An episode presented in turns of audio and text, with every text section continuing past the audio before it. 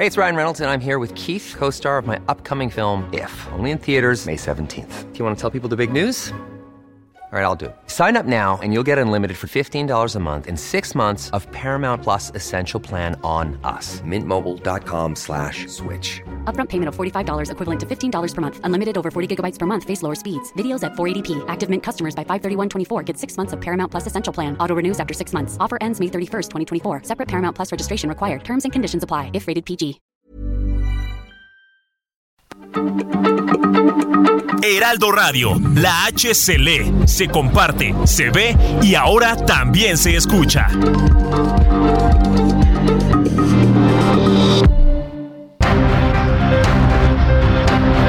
Heraldo Media Group presenta Periodismo de Emergencia con Hiroshi Takahashi, Arturo Rodríguez y Brenda Ruiz. Con las reglas del oficio, comenzamos.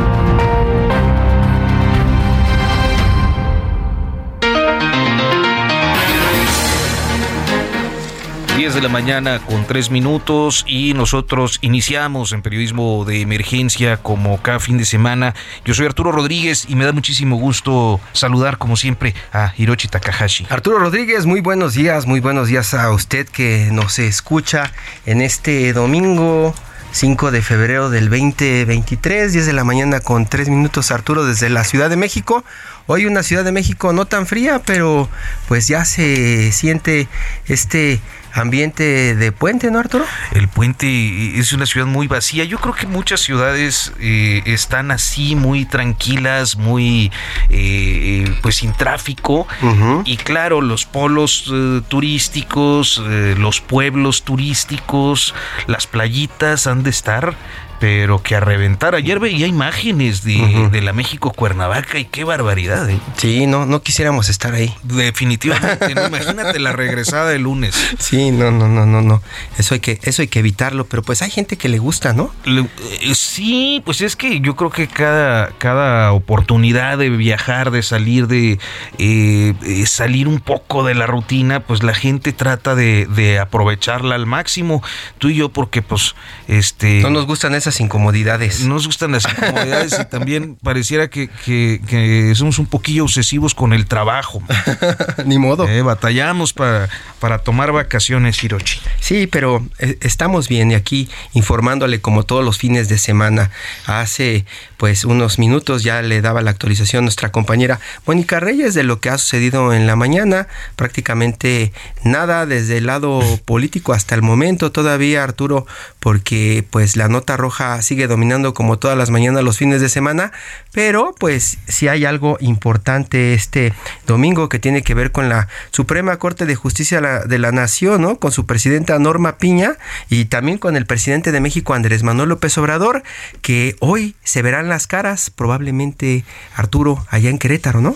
A manera de contexto, y pues el presidente López Obrador eh, parecía tener una mayor simpatía por la ministra Yasmín Esquivel, quien se ha visto en medio de la polémica por el asunto este del, plagio de tesis. Del plagio que no sé, me parece que sigue por ahí entre que sí, que no, que eh, no hay una, una verdad, verdad, una verdad definitiva. ya se volvió un escándalo porque de pronto pareciera que fue un golpe que le dieron para quitarla de la competencia por el puesto de la Suprema Corte de Justicia de la Nación, ¿no? Por la presidencia de la Suprema Corte. Y entonces eh, le toca a la magistrada, a la ministra Norma Piña, y pues que es una, una eh, funcionaria judicial de carrera, ciertamente, y, pero pues por lo mismo no tan identificada con la llamada 4T. Entonces asume la presidencia de la Corte y cuando menos podemos decir que el presidente López Obrador ha sido frío, por decirlo de algún modo, con eh, pues la llegada de, de la ministra Piña a la presidencia de la Corte. Y ella también cuando ha podido ha lanzado mensajes de que va a defender la independencia de la Suprema Corte de Justicia de la Nación y pues sabemos que el destinatario de esos mensajes es el presidente y su grupo, ¿no? Entre ellos el secretario de Gobernación y también pues toda la gente que está operando para el presidente en, varios de sus de sus asuntos estratégicos, Arturo. Y esos asuntos estratégicos tienen una agenda muy cargada en el arranque de año. Hay toda una andanada de eh, controversias constitucionales, acciones de inconstitucionalidad, inclusive amparos eh, en relación a lo que ya está en vigor, a la parte que ya está en vigor del plan B de la reforma electoral. Y por supuesto, cuando se llegue a aprobar la reforma electoral, el plan B completo, pues este asunto irá a parar una vez más a la Suprema Corte, pero además está el tren Maya, hay amparos eh, pues contra diferentes obras, programas, acciones eh, de gobierno este, que suelen problematizarse mucho a partir de la discusión o el debate que se genera desde la mañanera. Y lo que se pensaba es que en algún momento el presidente de México, Andrés Manuel López Obrador, iba a tener el control de la Suprema Corte de Justicia de la Nación, porque todo apuntaba que estaba colocando piezas importantes que seguían con su pensamiento y acciones, pues prácticamente las órdenes que salían desde Palacio Nacional pero pues en las últimas semanas eso se ha transformado Arturo no parece que parece que esos mensajes que lanza el presidente de descontento con la gente que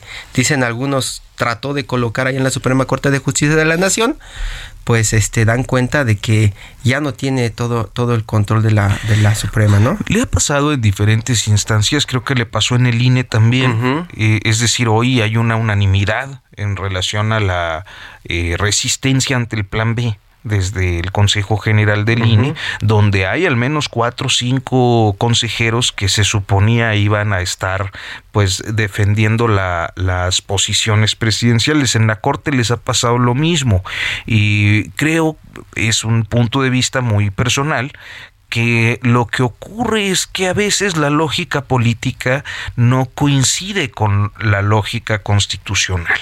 Entonces, técnicamente, o electoral en su caso, y técnicamente, pues eh, se fijan posiciones que tienen que ver con la salvaguarda de los preceptos constitucionales, y entonces eh, el presidente quiere hacer cambios a toda prisa, y a veces creo que con un equipo no muy capaz, que eh, no ha logrado generar esos cambios conforme a lo que establece la Constitución o las leyes. Y hasta el Senado se lo ha dicho. Y por ahí trae el pleito con, con Monreal nuevamente por este mismo asunto, ¿no? Que le dice prácticamente Monreal no directamente, pero dice, pues tienes que respetar la constitución, tenemos que respetar las leyes. Pues sí. Y, el presidente dice, no, es que yo creo en la justicia, no en la el justicia. derecho. Antes la justicia que el derecho, ¿no? Sí, nada más que sin derecho, ¿cómo alcanzas la, la justicia? Son ecuaciones muy, este, eh, muy, muy muy generales y, muy viejas y que expresan creo que ante todo la necesidad de tener claridad en cuál es la función de, de cada poder o sea, eh, los demás poderes, eh, pues se supone que son independientes, se supone que tienen una función que cumplir, que es ajena al voluntarismo de este o de cualquier otro presidente de la República, ¿no? Es su papel apoyar sus políticas, si no, su función es, en el caso de la Suprema Corte, pues eh, garantizar el cumplimiento de la Constitución. Y eso parece que lo, que lo está demostrando en este momento Norma Piña, ¿no? Porque pues ya sabes, hace hasta hace unas semanas decían que pues los ministros estaban con las órdenes del presidente y pues también lo que mencionamos, ¿no? Este asunto de el golpe a Yasmín Esquivel Moza, pareciera que fue un golpe estratégico también para quitarle pues fuerza directamente al presidente, ¿no? Dentro de la Suprema Corte. Sí, es una historia que arranca con un artículo, no, no me acuerdo si fue de, Macario Esquetino o de este, es que luego son como humoristas, ¿no?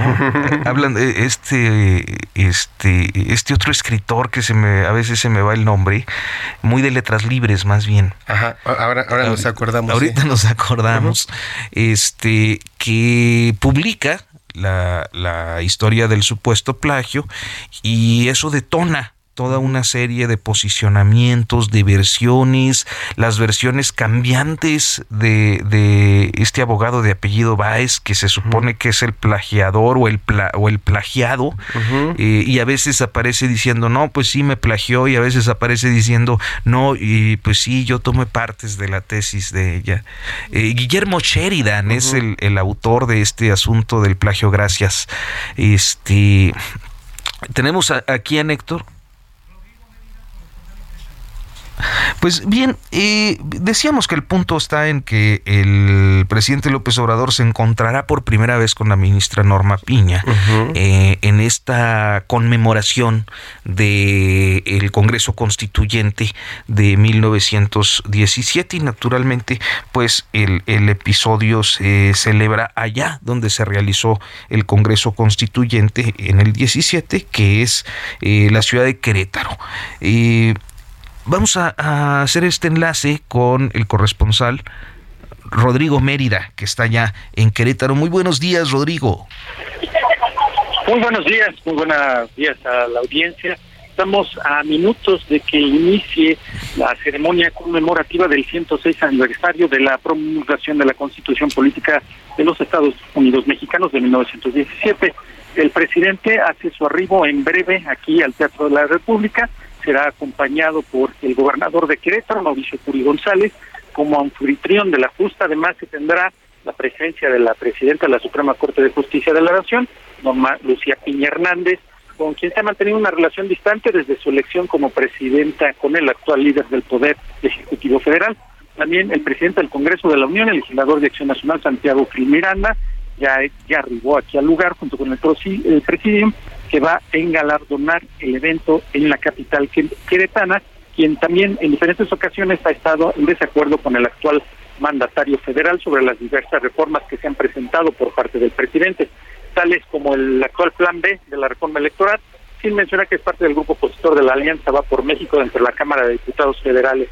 De igual manera, se tiene la presencia del presidente de la Cámara de Senadores, senador morenista Alejandro Armenta Nieto. El acto protocolario se realiza en breve aquí en inmediaciones del Teatro de la República, donde ya hemos visto y presenciado el convoy de seguridad tanto por la Secretaría de la Defensa como la Secretaría de Seguridad Ciudadana y la Policía Estatal que están resguardando el primer cuadrante del centro histórico de la capital de Querétaro, principalmente en la intersección de Avenida Juárez e Hidalgo, donde se centrará el evento. Se tiene programado tanto que el gobernador de Querétaro, Mauricio Curi, como el presidente de México, Andrés Manuel López Obrador, den un mensaje protocolario para recordar la fecha que se celebra en el recinto donde se firmó la Constitución Política de los Estados Unidos Mexicanos. Esta es la información desde el Teatro de la República. Teniendo en cuenta que el asunto de, la reunión de, Norma Piña y el presidente podría dar la nota hoy, ¿Ya eh, eh, saben cómo estarán acomodados en esta ceremonia el presidente y Norma Piña?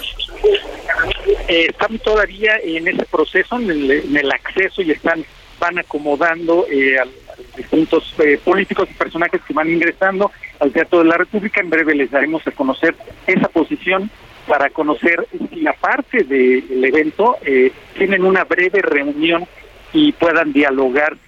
hace, a las 8 de la mañana, se dio 8.30 de la mañana, se dio el desayuno de la CONAGO, presencia de poco más de 26 gobernadores, estuvieron presentes y se va a pronunciar y se va a nombrar al presidente de esta de la CONAGO y su vicepresidente. Esa es la información que tenemos hasta el momento. Muchas gracias, Rodrigo Merida, allá en, en Querétaro, en esta conmemoración del Congreso Constituyente, bueno, de la, de la promulgación de la Constitución del 17, y, pero no es todo, o sea, no solo es la parte político anecdótica de este primer encuentro chismosón del, del, del encuentro entre los titulares del Poder Ejecutivo y del Poder Judicial después de semanas de, frialdad, este, sino que también eh, la Suprema Corte se ha puesto en el tapete de las discusiones esta semana, Hirochi. Ha estado con varios asuntos, entre ellos pues lo tienen como fijo en el horizonte el asunto del plan B, Arturo, ya están echándole toda la, toda la responsabilidad a la Suprema Corte, ¿no? Eso es uno por un lado y por el otro y un planteamiento que, eh, pues decir, para decirlo coloquialmente, sacó de onda esta semana con Ricardo Monreal planteando una separación entre, eh, pues, eh, la Suprema Corte de Justicia de la Nación y el Consejo de la Judicatura Federal que suele presidir la misma persona. El día de hoy enlazamos con el maestro, el doctor Tito Garza Onofre, investigador del Instituto de Investigaciones Jurídicas de la UNAM. Doctor, muy buenos días. Gracias por tomarnos la comunicación. Oh, parece que. Uy, parece que tenemos ahí un problemilla en el, en el enlace. Sí, doctor, muy buenos días, gracias. ¿Qué tal? Buenos días, estimado Arturo Girochi, a todo el auditorio. Pues, ¿cómo ve esta propuesta de, de, Monreal de eh, separar la presidencia de la Corte de eh, pues el Consejo de la Judicatura? Em, bueno, creo que la reflexión resulta, resulta pertinente, ¿no? Eh, desde hace años ha habido una consigna desde la academia, desde distintas organizaciones de la sociedad civil, en donde parecería que para dotar de mayor autonomía al Consejo de la Judicatura, para que realmente puedan estar en escrutinio las labores de los jueces y de las juezas en México, pues no sería una mala idea separar estas dos presidencias para que eh, realmente cada una de las instituciones tenga dinámicas distintas y no se concentre tanto poder en una sola persona. Aquí el problema, mi estimado, es que claramente los tiempos que corren, pues en definitiva no son los mejores para plantearlos. Esto se debe de pensar colectivamente de la mano del Poder Judicial y sobre todo eh, claramente hacia futuro. Si en estos momentos se intentara separar la Suprema Corte del Consejo de la Judicatura, pues en definitiva no se le podría aplicar a la actual presidencia de Norma Piña por ser algo que afectaría retroactivamente la organización de estas, de estas instituciones. Entonces, no es una idea descabellada, lo que parece descabellado es un poco el timing donde parecería que eh, por ser una persona que no está del todo eh, simpatizando con muchas de las decisiones de la cuarta eh, transformación a través de sus sentencias, pues parecería que sirve a manera de, pues cómo decirlo, de negociación o incluso de un cierto tipo de amenaza para ir menoscabando propiamente las líneas eh, del plan de trabajo que tiene la ministra Norma Piña hacia el futuro con el Consejo y con la Corte. Doctor, ¿y cómo ha visto la postura de Norma Piña ante pues los mensajes que salen desde Palacio Nacional? La Suprema Corte de Justicia de la Nación podría resistir a estos embates que se esperan lleguen desde la presidencia? Claro que sí. Eh, mira, yo, yo eso lo, habíamos advertido desde que salió electa la ministra Norma Piña. A diferencia del ministro Arturo Saldívar, que era muy mediático, que incluso utilizaba las plataformas de redes sociales como TikTok y Twitter, incluso hacer documentales, la ministra Norma Piña es una jueza de carrera, que tiene más de 25 años siendo juzgadora en primera instancia, después magistrada y finalmente en corte. ¿no? Entonces, es un perfil totalmente distinto, es un perfil que antes que buscar los reflectores o antes que buscar propiamente destacar por los discursos políticos o la narrativa, ella se enfoca en hacer buenas sentencias y en generar buen ambiente de trabajo al interior de la Corte. Entonces, me parece que es algo muy, muy, muy, eh, ¿cómo decirlo?, muy, muy sintomático de la administración de la, de la, de la nueva ministra presidenta, porque antes que subirse al ring, antes que responder de manera rápida o antes que intentar apagar esto a través de los desayunos en Palacio Nacional, que siempre fueron conocidos durante la administración Saldívar.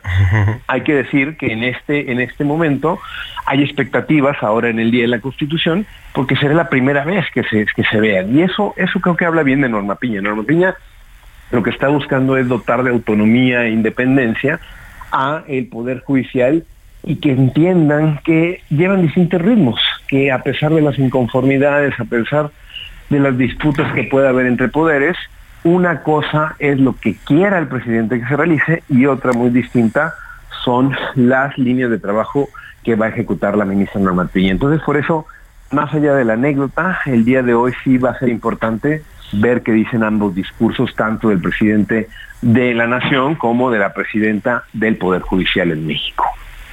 Pues bien, este, ahora, eh, cuando hablamos, habla usted de, que no son los mejores tiempos, eh, ¿a, qué se refiere concretamente, doctor? Claro que sí. Lo que pasa es que no son los mejores tiempos, que creo que aquí pasa exactamente lo mismo con el INE. Esta administración de la noche a la mañana ha intentado cambiar por completo la naturaleza de distintas instituciones políticas históricas en México. Y sinceramente creo que el caso del INE es emblemático porque a tan solo dos años de la mayor elección en la historia de México, que va a ser la elección del 24, donde más candidaturas y puestos de elección popular se ponen a disputa, pues parecería que el timing no es el correcto, porque si quieres una reforma tan grande y tan ambiciosa, dentro del sexenio, estas se plantean en la primera mitad, para tener una posibilidad de prueba y error, para posibilidad de ver cómo funciona, etcétera, etcétera. En ese sentido, sí, en el primer año de gobierno de López Obrador hubiéramos hablado de cambiar por completo la naturaleza de la Suprema Corte, dividir el Consejo y a, la, a la Corte en dos instituciones con dos presidencias distintas, creo que parecería una aspiración legítima de acuerdo a un diagnóstico que está claro que funciona y que se necesita. Pero si lo haces prácticamente después de que ganó eh, una nueva presidencia. No hay que olvidar que también al ministro Arturo Saldívar se le intentó prorrogar su mandato para que terminara en el 2024 y no a inicios de este año como sucedió. Parecería que antes que un diagnóstico serio, parecerían de alguna u otra manera más bien ocurrencias para la coyuntura. Y creo que esto es lo que no se debe permitir. Entonces, si la próxima presidenta o presidente de la República, dentro de su diagnóstico, está cambiar y tener realmente una buena estructuración diferente del Consejo de la Corte o del propio INE, adelante, que se negocie con todas las fuerzas políticas, que se pueda llamar la atención, pero si de repente es más bien algo eh, de la coyuntura, algo político, ahí es donde ya se pone en entredicho propiamente la naturaleza de este tipo de reformas. Estamos hablando de las polémicas en torno a la Suprema Corte y en concreto con el doctor Tito Garza Onofri a propósito pues de la eh, propuesta eh, todavía informal que deslizó Ricardo Monreal Ávila, el, líder parlamentario de, o bueno, el coordinador parlamentario de, Morena en el Senado de la República. En el, en, e, es una propuesta que desliza en el sentido de que hay que separar la presidencia de la Suprema Corte del Consejo de la Judicatura federal y que bueno pues podría presentarse una propuesta. Si nos permite doctor vamos a hacer una pausa y en un momento continuamos platicando con usted. Claro que sí con mucho gusto.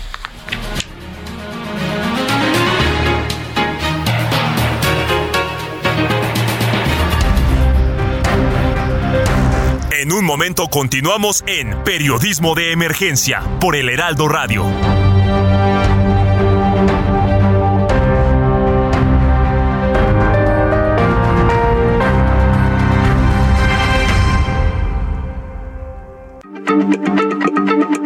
Heraldo Radio, la H se lee, se comparte, se ve y ahora también se escucha.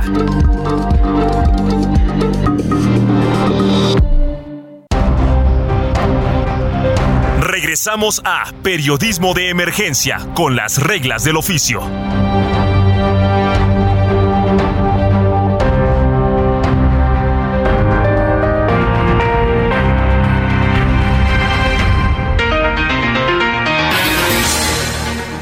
Continuamos en periodismo de emergencia, son las 10 de la mañana con 30 minutos y estamos hablando de eh, pues las discusiones que se han perfilado respecto al Poder Judicial, Hirochi. Sí, y una de las cosas que hemos estado platicando es este asunto del plan B del presidente, este plan B que pues eh, de inicio se ve que toca fuerte al Instituto Nacional Electoral y por ahí también lo que se ha comentado en la semana es que pues la definición que tenían que tomar sobre sobre el plan B, los senadores, después de que pasó este plan B por diputados, tenía que resolverse rápido y pareciera que Ricardo Monreal y compañía Dicen algunos, están pateando el bote para que la definición la tome la Suprema Corte de Justicia de la Nación.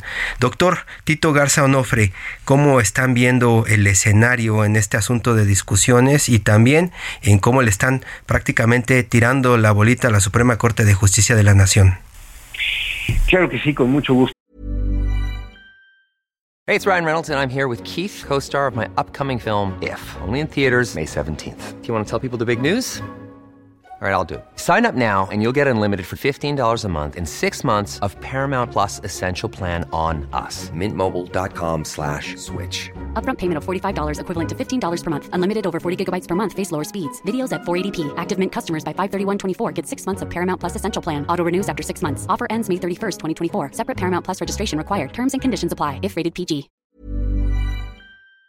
Mi estimado, lo cierto es que... Eh, parecería que tanto oficialismo como oposición eh, han dejado la chamba a la Suprema Corte de Justicia de la Nación. Eh, hay que recordar cómo surge el Plan B. El Plan B no es más que una derivación de una fallida reforma constitucional que no consigue Morena y sus aliados debido a la falta de votos. Entonces, muchas de las modificaciones que hay para realizar la reforma electoral, antes que hacerlas vía la Constitución, las terminan haciendo con una ley secundaria. Algo muy parecido, Hirochi Arturo, en lo que pasó con la reforma a la ley de la industria eléctrica, en donde antes que modificar la constitución, modifican la ley secundaria y ya que resuelvan los jueces a través de eh, amparos, de controversias, etcétera, etcétera. ¿no? Entonces, eh, lo cierto es que, eh, en efecto, el rol que va a tener la Suprema Corte de Justicia para identificar qué es constitucional o no, es decir, qué se puede y qué no de esta reforma electoral, no haya discusión sobre si se pueden eh, modificar la estructura del INE, desaparecer trabajos, etcétera, etcétera, lo tendrá la Suprema Corte. Pero ojo con esto, no una mayoría simple, hay que recordar que para que se den los efectos generales en cualquier reforma, en cualquier ley, se necesita una mayoría de ocho votos. Entonces, esos ocho votos pues son prácticamente eh, difíciles de conseguir. Han, han sido bastante cuestionados algunas posiciones de ministras y ministros cercanos a la visión que tiene el presidente López Obrador. Entonces, lo cierto es que parecería que Morena está apostando la viabilidad de eh, estas reformas a los tribunales y no necesariamente a realizar reformas que puedan resultar legítimas, solventes, que puedan resultar congruentes con todo el sistema. ¿no? En definitiva, creo que va a ser el primer caso que la administración de Norma Piña va a tener entre sus manos. Hay que recordar, ella es solamente un voto, son 11 votos en la Suprema Corte, pero la manera en cómo se consigan y se construyen esas mayorías creo que va a resultar bastante, pero bastante interesante. Y la manera como se consigan esas mayorías también implica ya pues una guerra sucia. No, hemos estado viendo, por ejemplo, el caso de la ministra Yasmín Esquivel y también desde hace, pues podrías decirlo así, unas horas el asunto de quién es el secretario de Norma Piña, ¿no? Por ahí se está mencionando que es un personaje que está muy ligado a la señora Wallace y pues es algo de lo que pues no teníamos eh, mucha discusión, eh, Tito Garza. Sí, totalmente. Aquí parecería que se intenta enturbiar la discusión jurídica con asuntos más bien de corte político. Yo creo que para esto hay que hay que ser hay que ser bastante eh, bastante cautos, mi estimado, en el sentido que eh, muchas cosas se podrán decir de cercanía, de, este tipo de eh, trascendidos y de información que está circulando últimamente, pero al final los ministros y las ministras hablan por sus votos si las sentencias convincentes y sus razonamientos los estudiamos, llevamos años estudiando desde distintas trincheras cómo decide la Suprema Corte, lo cierto es que parecería que muchas veces es más ruido del que eh, al momento de una votación se consigue. Entonces, eh, aquí creo que se tiene que poner a discusión eso, argumentos jurídicos sobre la reforma electoral, sobre la viabilidad para la democracia y sobre el futuro de la misma. La Suprema Corte de Justicia de la Nación puede esquivar esta guerra sucia que ya se desató. Sí, totalmente, totalmente. Siempre que sus sentencias estén bien fundamentadas y estén bien argumentadas, pues veremos que va a haber actores políticos que quieran pegar a una, a una ministra o a algún otro ministro por tener afinidad o cercanía o algo que en definitiva pues no, no debería hipotéticamente afectar en la discusión para analizar eso, una reforma de corte electoral para el futuro propiamente de la configuración de la democracia. Entonces, si el presidente de México, Andrés Manuel López Obrador, le hace una mala cara a Norma Piña al ratito, pues ni deberíamos preocuparnos. Sinceramente, yo creo que en este contexto no, no, no, no, no es como en anteriores. Este, ya vimos que la ministra Piña no es de responder, la ministra Piña no es de estar más bien ahí subiéndose el ring. Entonces, bueno, será institucionalmente, serán eh, discursos más bien de corte, de corte político, pero al final del día creemos que eh, habrá que esperar la discusión, hablando propiamente de la reforma, la reforma electoral y el famoso plan B que ha empezado a operar la, el oficialismo en gran medida a partir de Ricardo Monreal y algunos de los agentes más visibles de Morena. Doctor Rotito Garza Onofre, investigador del Instituto de Investigaciones Jurídicas de la UNAM, muchísimas gracias por tomarnos esta comunicación y pues brindarnos este panorama desde la academia. Muy buenos días. Gracias, doctor. No, gracias a ustedes por la invitación, que tengan buen domingo y un saludo a todo el auditorio. Igualmente, hasta pronto. Y pues bueno, Hirochi, eh, estamos hablando de estas, eh, pues de los poderes del Ejecutivo, eh, del Judicial y bueno, eh, el legislativo y particularmente el Senado de la República tienen eh, como una primera asignatura, ahora que ha iniciado el periodo ordinario de sesiones, pasar, postergar, eh, aplicar ahí estrategias, maniobras legislativas para tratar de que se quede el, pues lo que falta del plan B de la reforma electoral. Está Leticia Robles de la Rosa, Leti, periodista especializada en temas políticos, electorales, financieros, energéticos y educativos, quien pues ha ganado las notas en los últimos años alrededor del legislativo. Y del Senado en particular. Leti Robles, muy buenos días, colega, ¿cómo estás? ¿Qué tal? Muy buenos días a ambos. Me da muchísimo gusto poder platicar con ustedes este domingo de Super Bowl. domingo de Super Bowl, ciertamente. Fíjate que eh, estábamos eh, eh, pues platicando de lo que viene con el plan B y todo esto.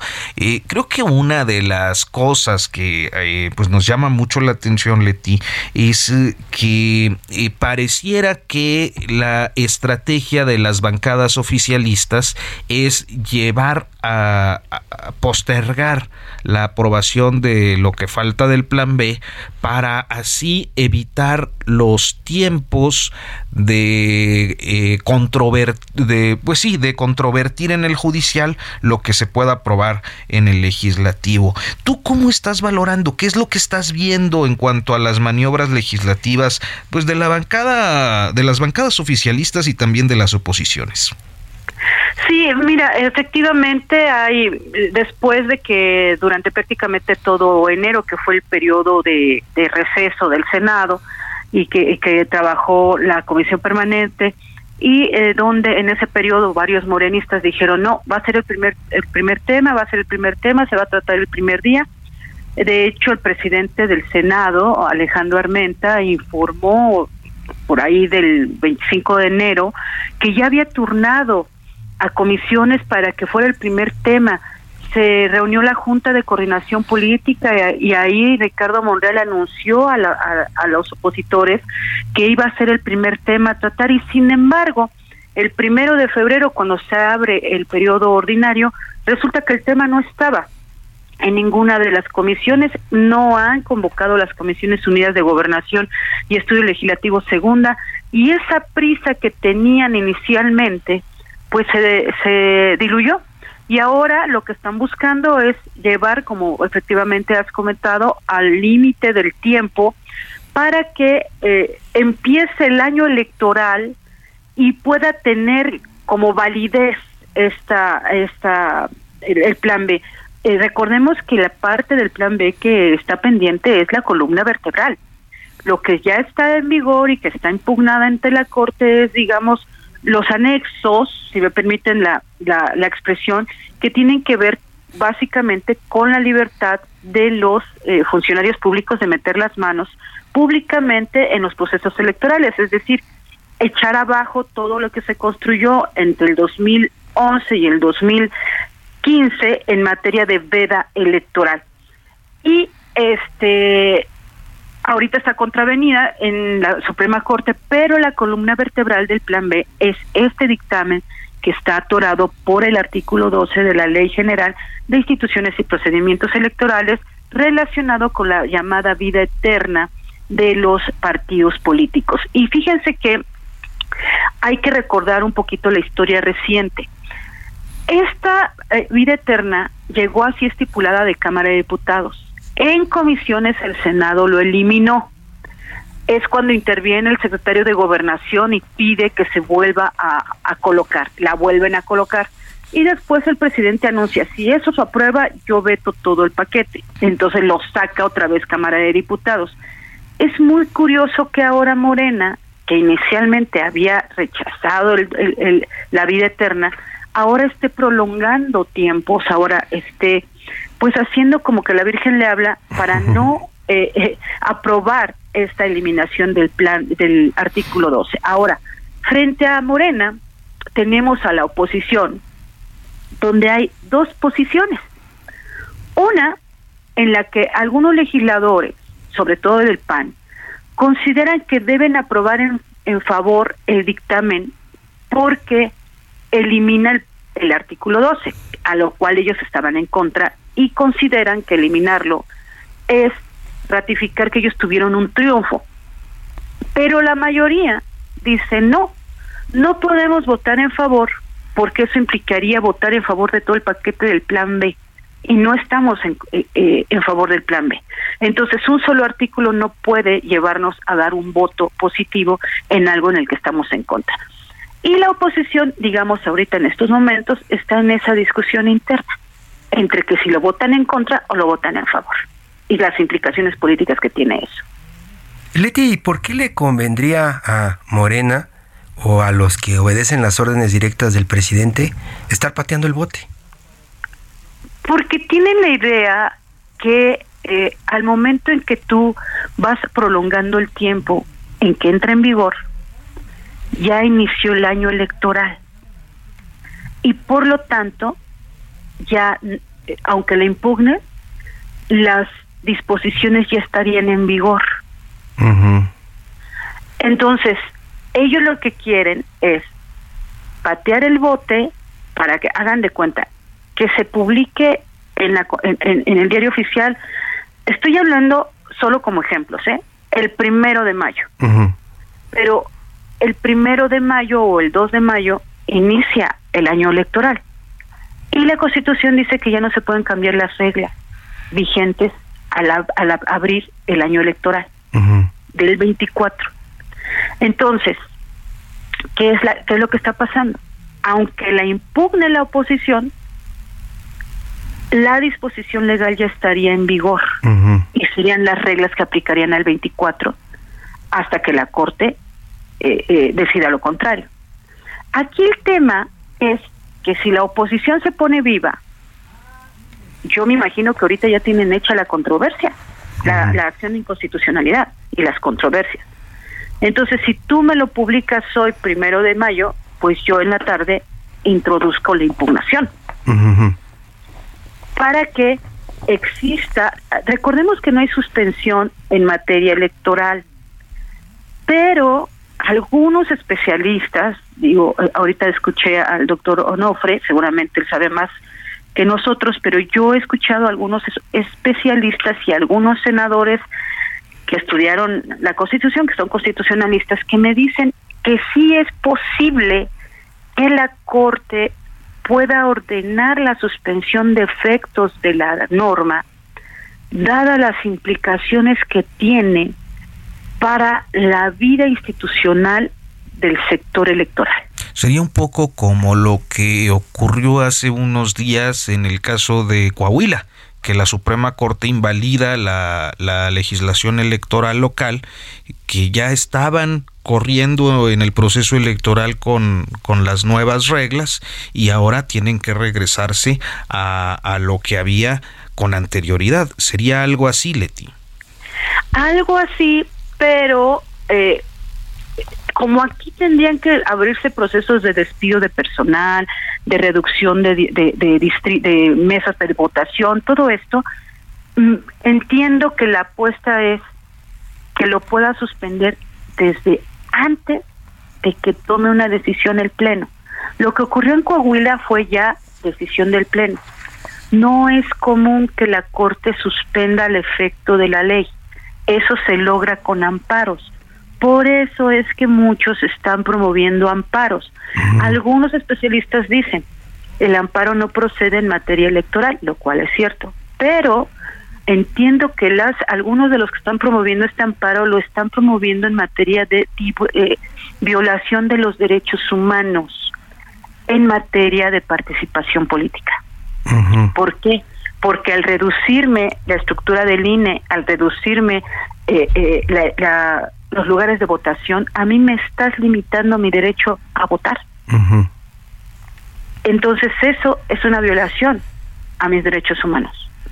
Y entiendo que por ahí no es una impugnación en materia electoral, sería un amparo en materia de derechos humanos y de garantía. Y por eso Morena está tranquilo en este momento, porque la sienten ganada. Prácticamente será un proceso extenso y, y pues caótico. Sí, ahora, Fíjense, estos días, esta semana, vimos una acción del Tribunal Electoral del Poder Judicial de la Federación. Ellos valoraron que el Plan B no puede ser aplicable a las elecciones de Coahuila y el Estado de México, porque su aprobación fue posterior al inicio del año electoral en esas dos entidades. Es posible que exista algún camino constitucional que permita al Tribunal Electoral invalidar algunas partes de este plan B para que no se aplique en el año electoral del 24. Por eso es que Morena está tratando de llevar a lo, a lo máximo los tiempos, pues para que no haya oportunidad de estas estrategias de eh, nulificar los efectos del plan B.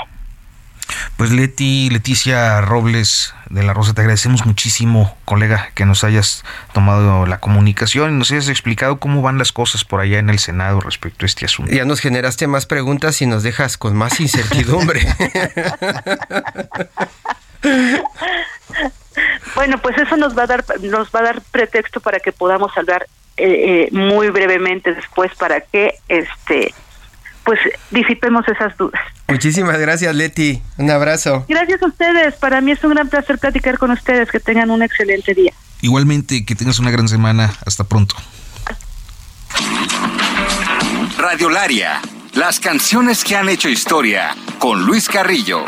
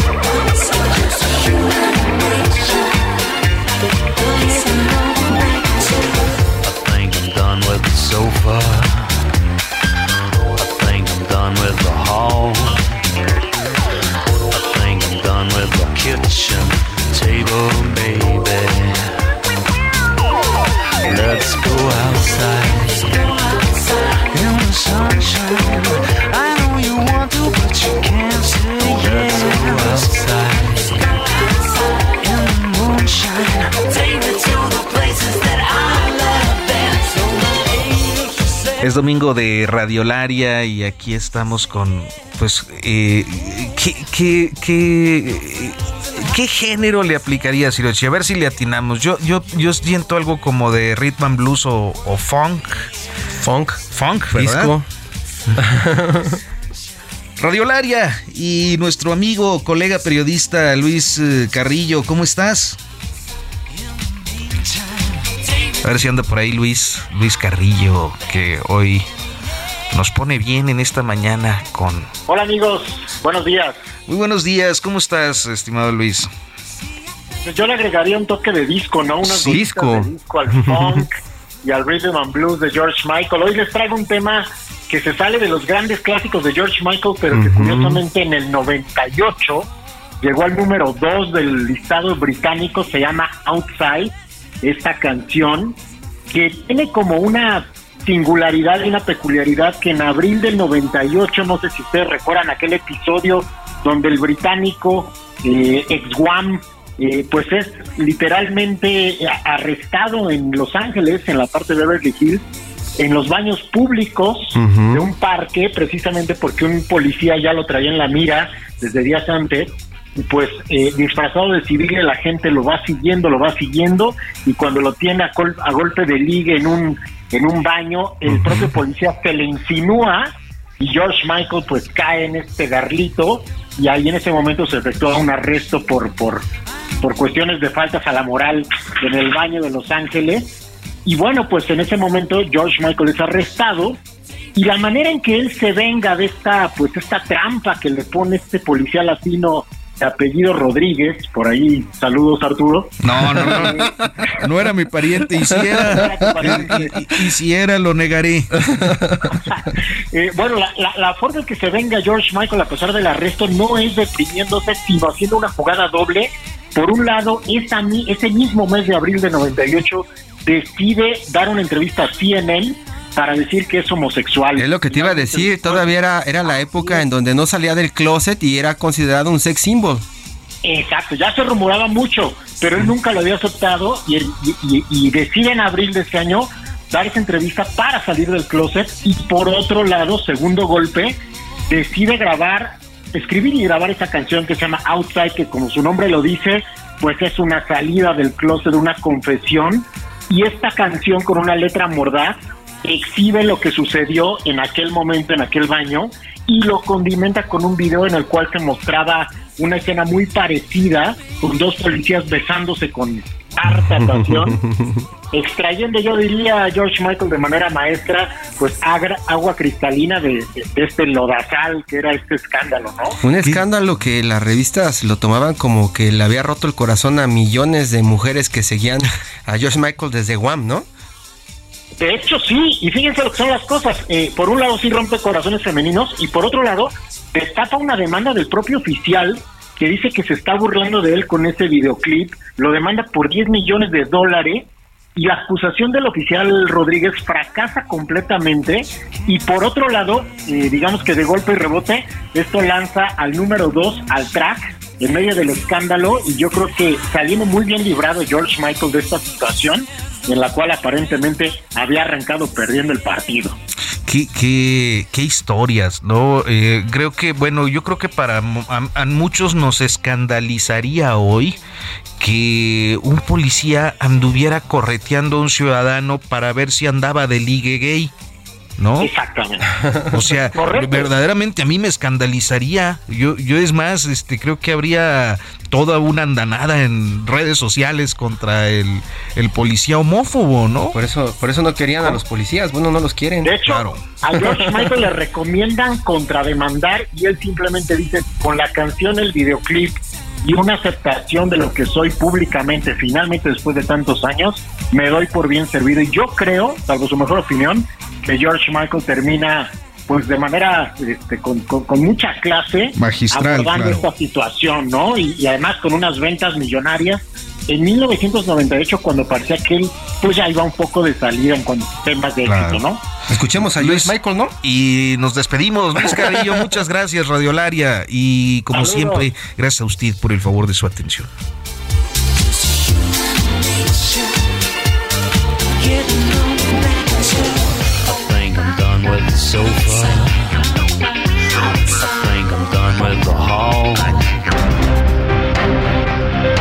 Esto fue Periodismo de Emergencia, con las reglas del oficio, en el Heraldo Media Group.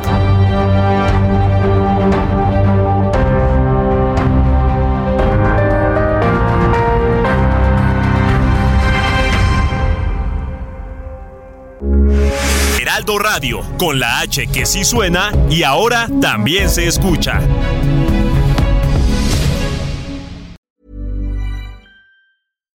When you make decisions for your company, you look for the no-brainers. And if you have a lot of mailing to do, stamps.com is the ultimate no-brainer. It streamlines your processes to make your business more efficient, which makes you less busy. Mail checks, invoices, legal documents, and everything you need to keep your business running with Stamps.com. Seamlessly connect with every major marketplace and shopping cart. Schedule package pickups and see your cheapest and fastest shipping options from different carriers, with rates up to 89% off USPS and UPS rates. And with the Stamps.com mobile app, you can take care of mailing and shipping wherever you are. Make the same no-brainer decision as over 1 million other businesses with Stamps.com. Sign up with Code PROGRAM for a four-week trial, plus free postage and a free digital scale. No long-term commitments or contracts. That's Stamps.com. Code PROGRAM.